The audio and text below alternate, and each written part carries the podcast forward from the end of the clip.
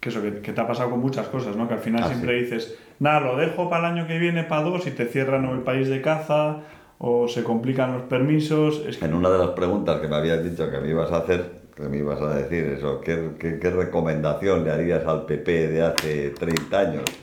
Pues que no dejes para mañana lo que puedas hacer hoy, sin ansias, pero no dejes para mañana para lo que puedas hacer hoy. Le acaba de pasar a Pedro, que acaba de estar en el Iber del Sint, y acaba de cazar un maravilloso Iber del Sint, que me ha producido mucha envidia, aunque yo ya lo tengo, pero vamos, pero me ha producido, y, pero, pero a los 10 días había explotado el coronavirus, con lo cual, Sí, el no, año, y- eh, o sea, las cosas pasan, pasan, y, y yo os iré contando también cosas que me han pasado de países y de cacerías a lo largo de la entrevista, si es que da tiempo y sale, ¿no? ¿Eh? No, y, y, de hecho los dos últimos vídeos que hemos publicado, que es el en Rusia, en el Cáucaso, el Rebeco ya no se puede cazar, lo han cerrado, Claro. y el, rebe- el otro, el Rebeco en Picos de Europa, en el Parque Nacional, se cierra este año.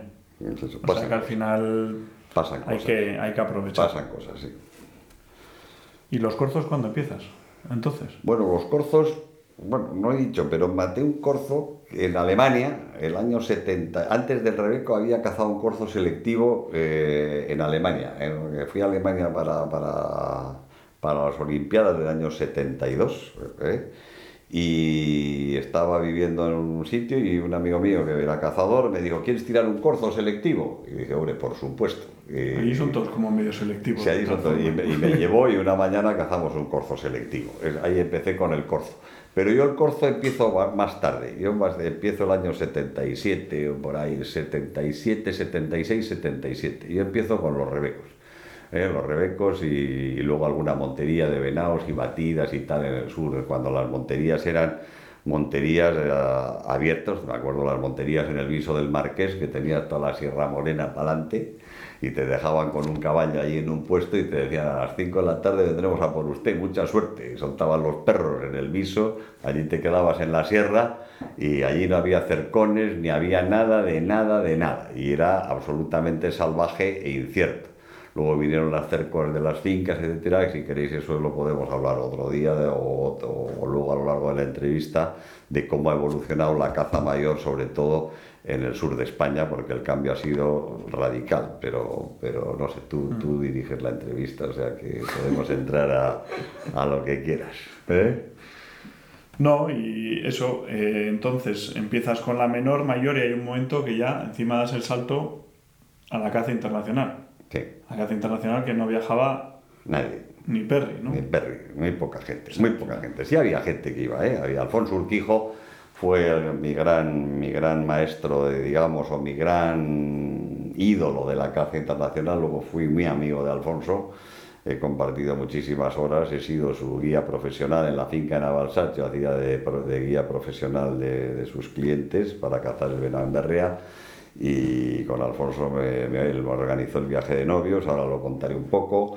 Eh, yo con Alfonso leí todos los libros del Pirineo, los Sarrios, el canto de la Mercop, la orilla opuesta, libros extraordinarios de lo que era África, el Pirineo, etcétera, y que os recomiendo a todos que leáis, aunque hoy en día pues todo lo que allí se escribe es un sueño, pero, pero los sueños son también muy bonitos, ¿no? Entonces Alfonso Urquijo es un personaje histórico también en, en- en mi vida. Pero bueno, yo inicio la caza internacional el año 76, también con mi, con mi amigo Juan Garay. Juan Garay, que es el que me metió en el Rebeco, eh, a la cuando yo vuelvo de Estados Unidos, eh, yo ya estoy trabajando, etcétera, me dice, oye Pepe, te anim- he, he estado cazando en República Centroafricana.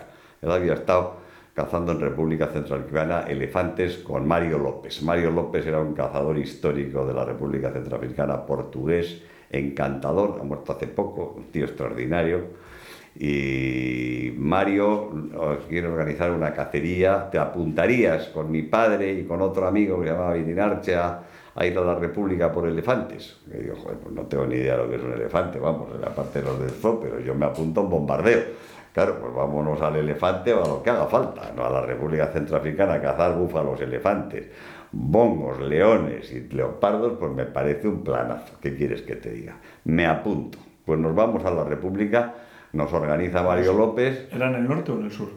República Centroafricana era en la zona del, La del este, no, la en los Vacos, la floresta, era la- el río Mbomu, en, en el triángulo, cerca del triángulo maldito, entre Sudán, cerca de Sudán, la zona de Yambio de Sudán, el río Mbomu y el, y, y el norte del Zaire, que luego es la República del Congo. Era, o sea, al este de la República Centroafricana. El sitio, el paraíso, el paraíso. Yo creo que ahí había dos paraísos, que era ese y el Sudán, la zona de, de, de, de Yambio, que yo no llegué a conocer por tonto. O sea que y ahora están los dos sitios Los dos cerrados sitios no quedan nada, no queda absolutamente nada.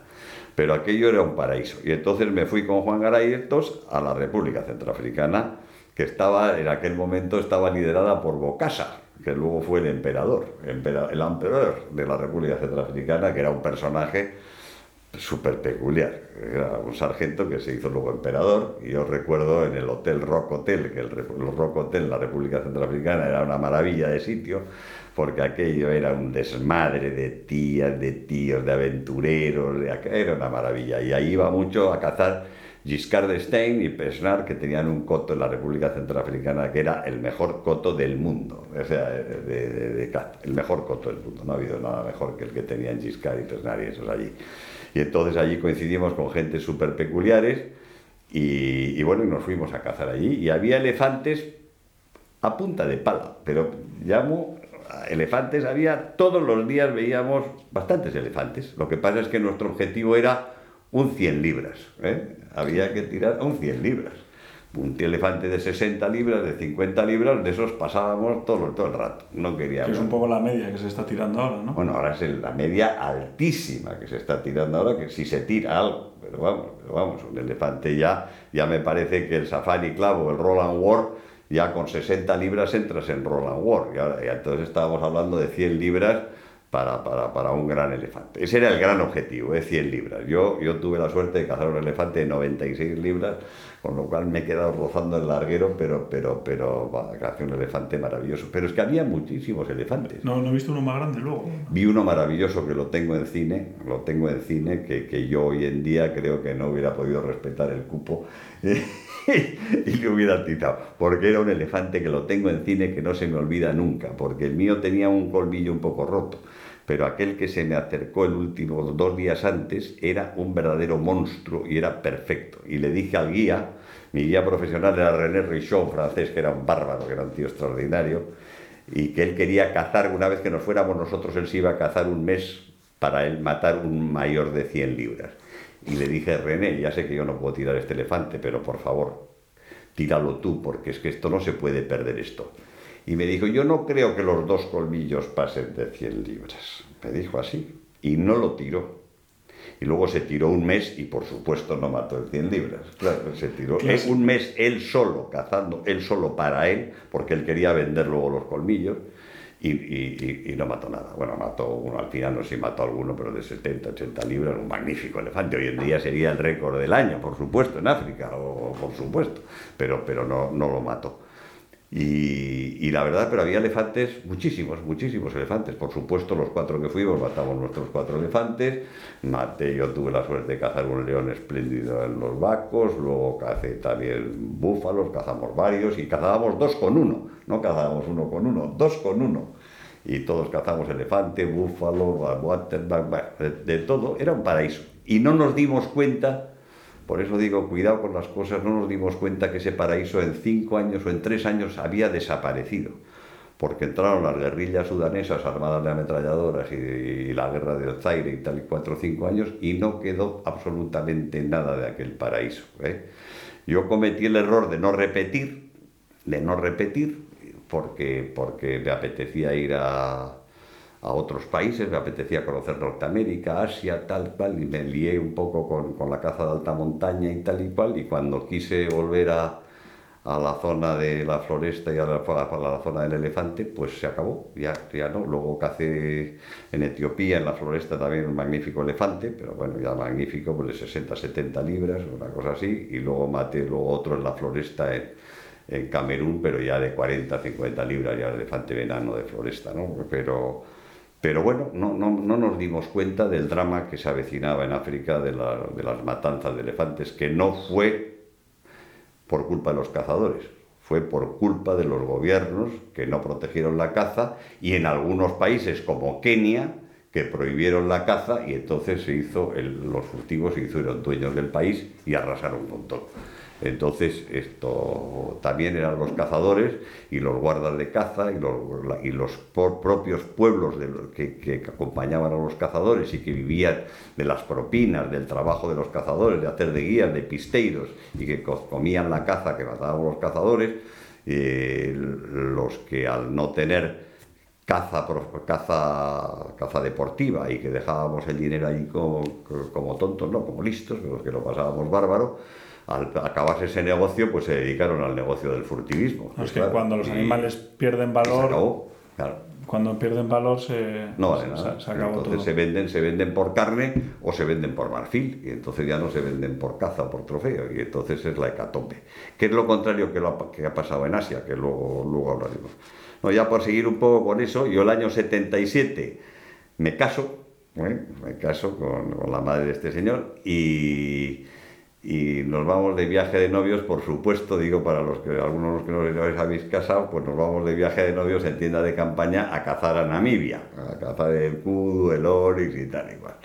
Y luego nos cogimos un Volkswagen Beetle y nos recorrimos 3.000 kilómetros desde Ciudad del Cabo hasta el Kruger Park en, en un Volkswagen Beetle, los, los dos mano a mano. Y lo pasamos bárbaro ¿eh? esa, es la, esa, es la, prueba de fuego del matrimonio. si, sobrevives al viaje de novios con la, con la, mujer, pues entonces merece la pena seguir. Entonces hicimos ese viaje de novios, que bueno, podía haber acabado como el Rosario de Aurora, pero acabó fenomenal. Y ya mi mujer asumió que lo que era un cazador, pues, pues, pues no le, no le ya, ya no le cabía ni la menor duda de que tenía que o soportarme como era o, huir definitivamente. Que es de hecho el viaje que hemos repetido el, el año pasado. Que algunos habéis visto y tal, pues repetimos un poco el viaje de novios de, con toda la familia. mi padre. Y yo de hecho también fui con Vic de viaje de novios a Namibia. a Namibia. Bueno, que entonces no se llamaba Namibia, se llamaba Southwest Africa y había apartheid. Y había apartheid en Namibia, que era un apartheid bastante light, y en cambio en Sudáfrica era un apartheid muy duro. También nos fui, yo me fui con mi mujer, nos entramos en Soweto, que estaba totalmente prohibido, pero nos haciéndonos los tontos con el Volkswagen Beetle, nos metimos en medio de Soweto y no nos cortaron el cuello de milagro porque éramos los únicos blancos que estábamos en Soweto. ¿no? Entonces el afán de aventura y de líos pues, pues siempre me ha perseguido desde, desde, pequeño. Y luego la siguiente cacería, que es importante, y luego ya hablaremos de más, pero que es muy importante, es la, la, del Yukon, porque ese mismo año en noviembre, final, en octubre, perdón, en septiembre de ese año nos fuimos al Yukon. Con Echevarri. Con José Luis Echevarri, otro amigo mío. Y fuimos a cazar el oso grizzly, el carnero y el, y el alce. Bueno, y aquella cacería a caballo me pareció la rebomba, ¿no? La rebomba. Y por eso abandoné luego un, un poco África pensando que África iba a durar más y con las facultades físicas de la alta montaña, pues era más exigente lo de Norteamérica, etc. Bueno, y entonces aquello del Yukon me pareció apasionante y, para mí sigue siendo la cacería top. Eh, en estos momentos eh, me parece la número, la número uno. ¿no?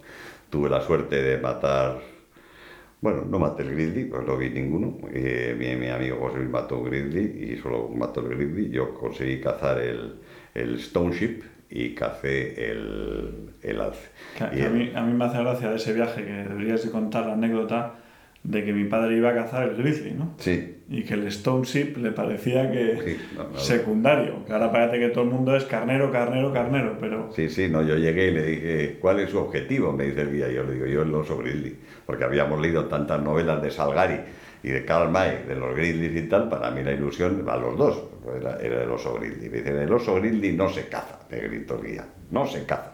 El oso grizzly te lo encuentras y le pegas un sartenazo. Y digo, bueno, ¿y qué es lo que se caza? Se caza el carnero y se caza el alce. Ah, pues muy bien, pues va por el carnero. Bueno, maté un, cacé un stone muy bonito, precioso, un stone después de 10 días sin ver nada, pero, pero una palizas y una preciosidad, me pareció la locura.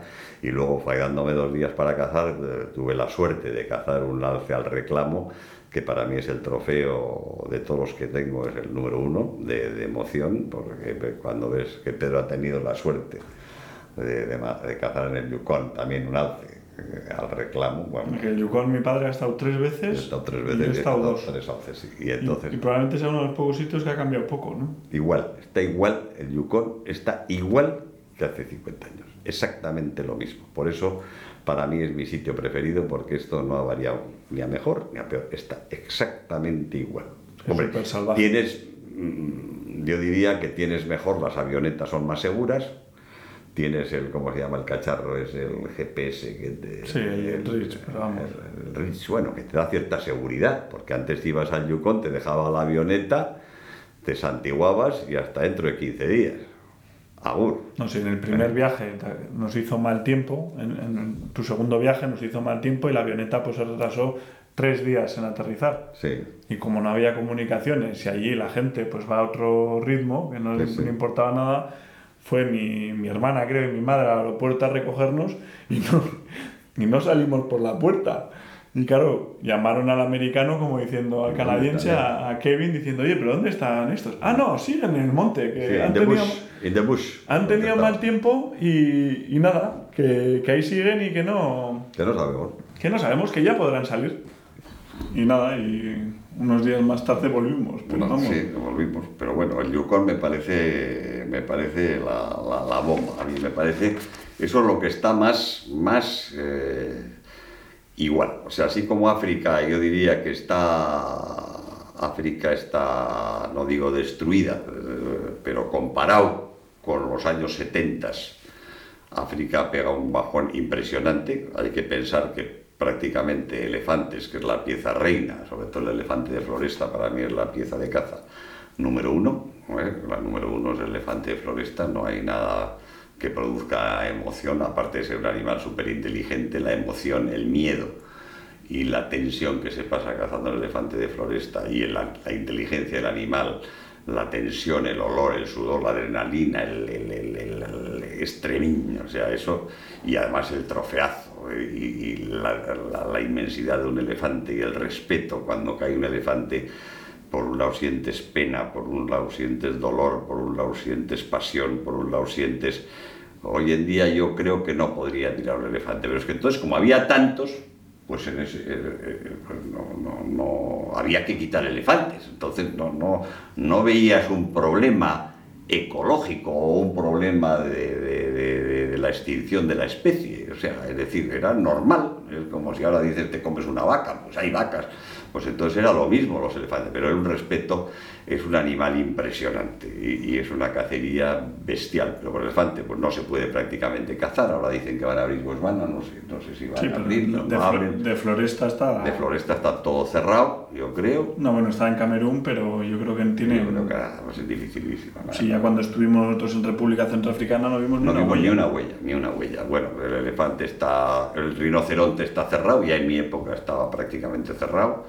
Y para tirar un rinoceronte de granja pues no tiene ni el más mínimo interés. El elefante está cerrado, los leones están hiper complicados, hiper complicados, eh, que si tiene más de 5 años, que si los cuotas, que tal y cual, pues ya, ya casi te pone en una especie de compromiso moral tirar un león, cuando, cuando antes también había muchos leones, entonces no, no, no te cuestionabas el, el que matar 10 o 20 leones, pues no pasaba nada porque había cientos de leones. Eh, hombre, gracias a Dios hay leopardos, leopardos hoy sí es un gran trofeo y, y hoy sí se puede, hay leopardos en muchos sitios, se puede tirar leopardo y hay leopardos, no hay problema.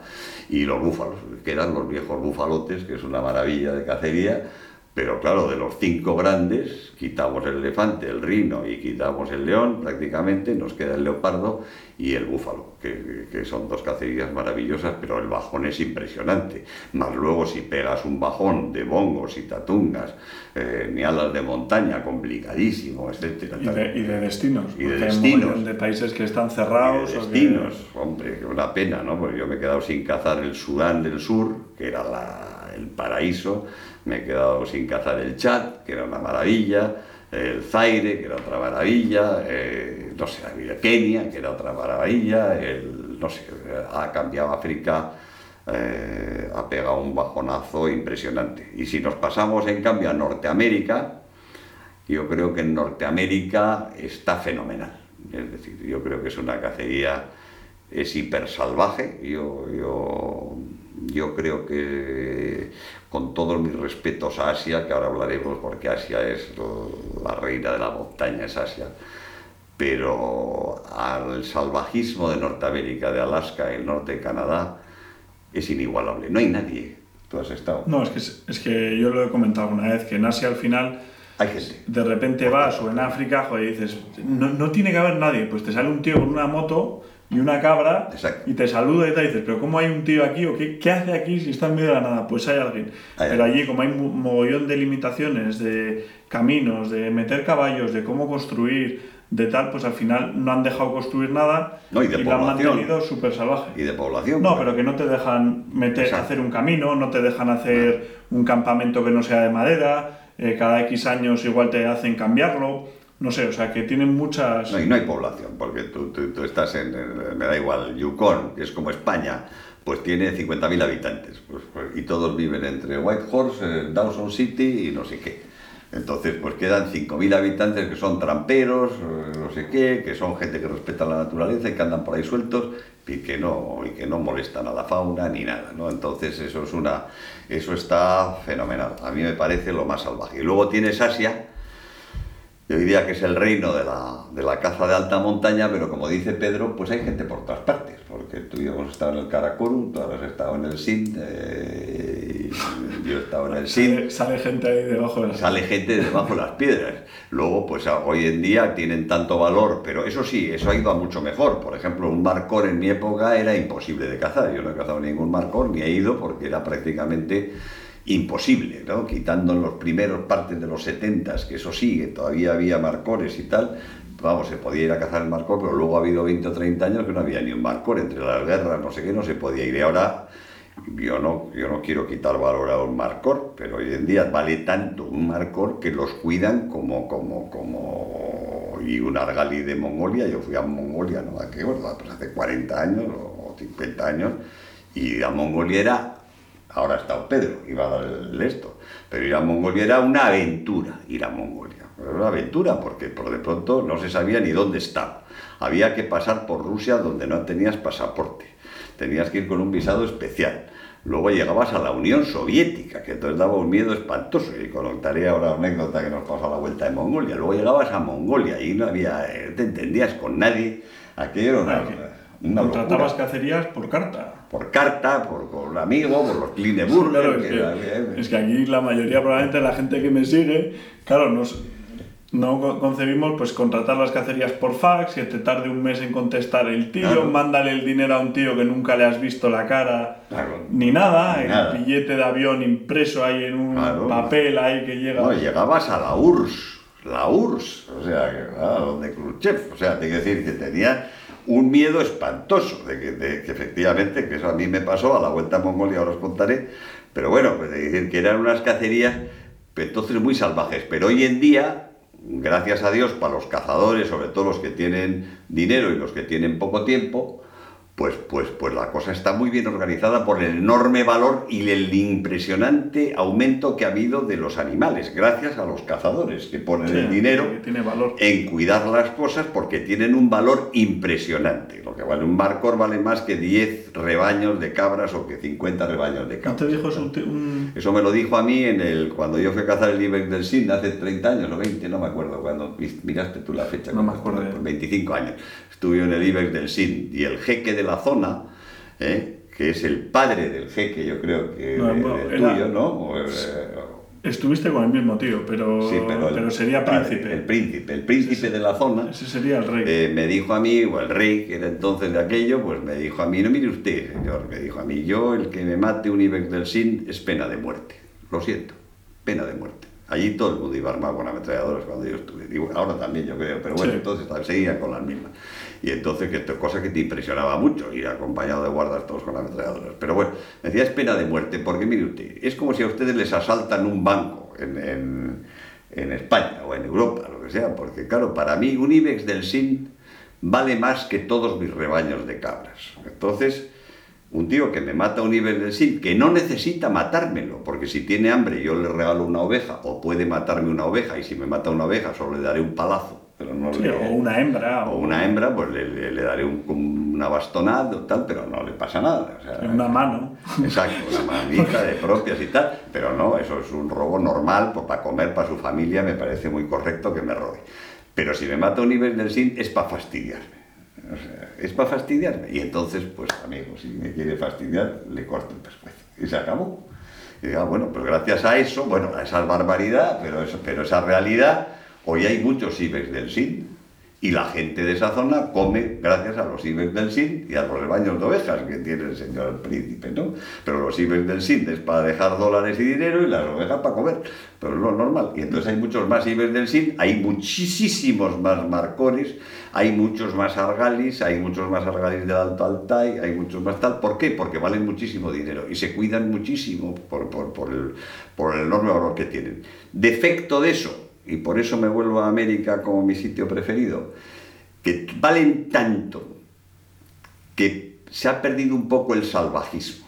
Es decir, se ha perdido un poquito el salvajismo. O sea, hoy en día un señor pagando dinero puede ir a Mongolia y en tres días volverse con un Argali récord del mundo. Cosa que antes era imposible. O sea, de pronto, porque en tres días no se puede ir a Mongolia y volver. O sea, ¿eh?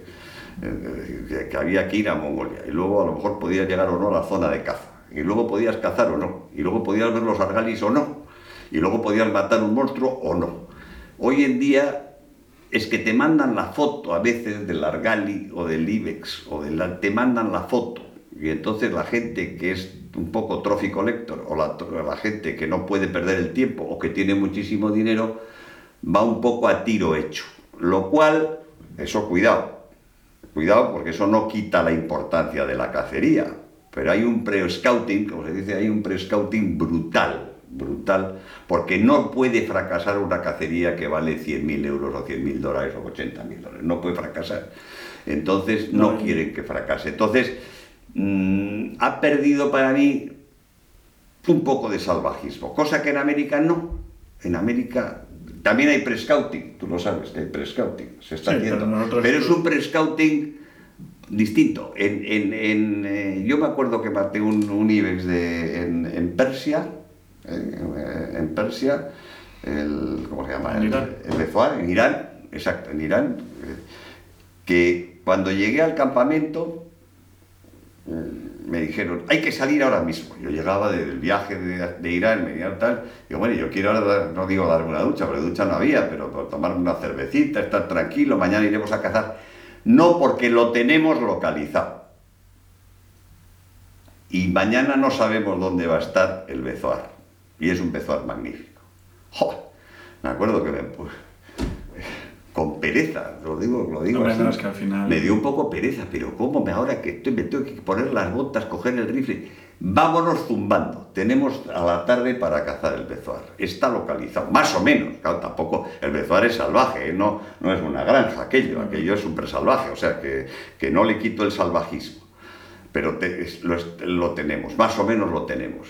Y efectivamente, yo salí con muchísima pereza, salí, me monté en el Land Rover, fuimos al monte hicimos un rececho en la zona del, del Bezoar y, me topé a última hora ya casi sin luz con el Bezoar y, y, y y maté el Bezoar.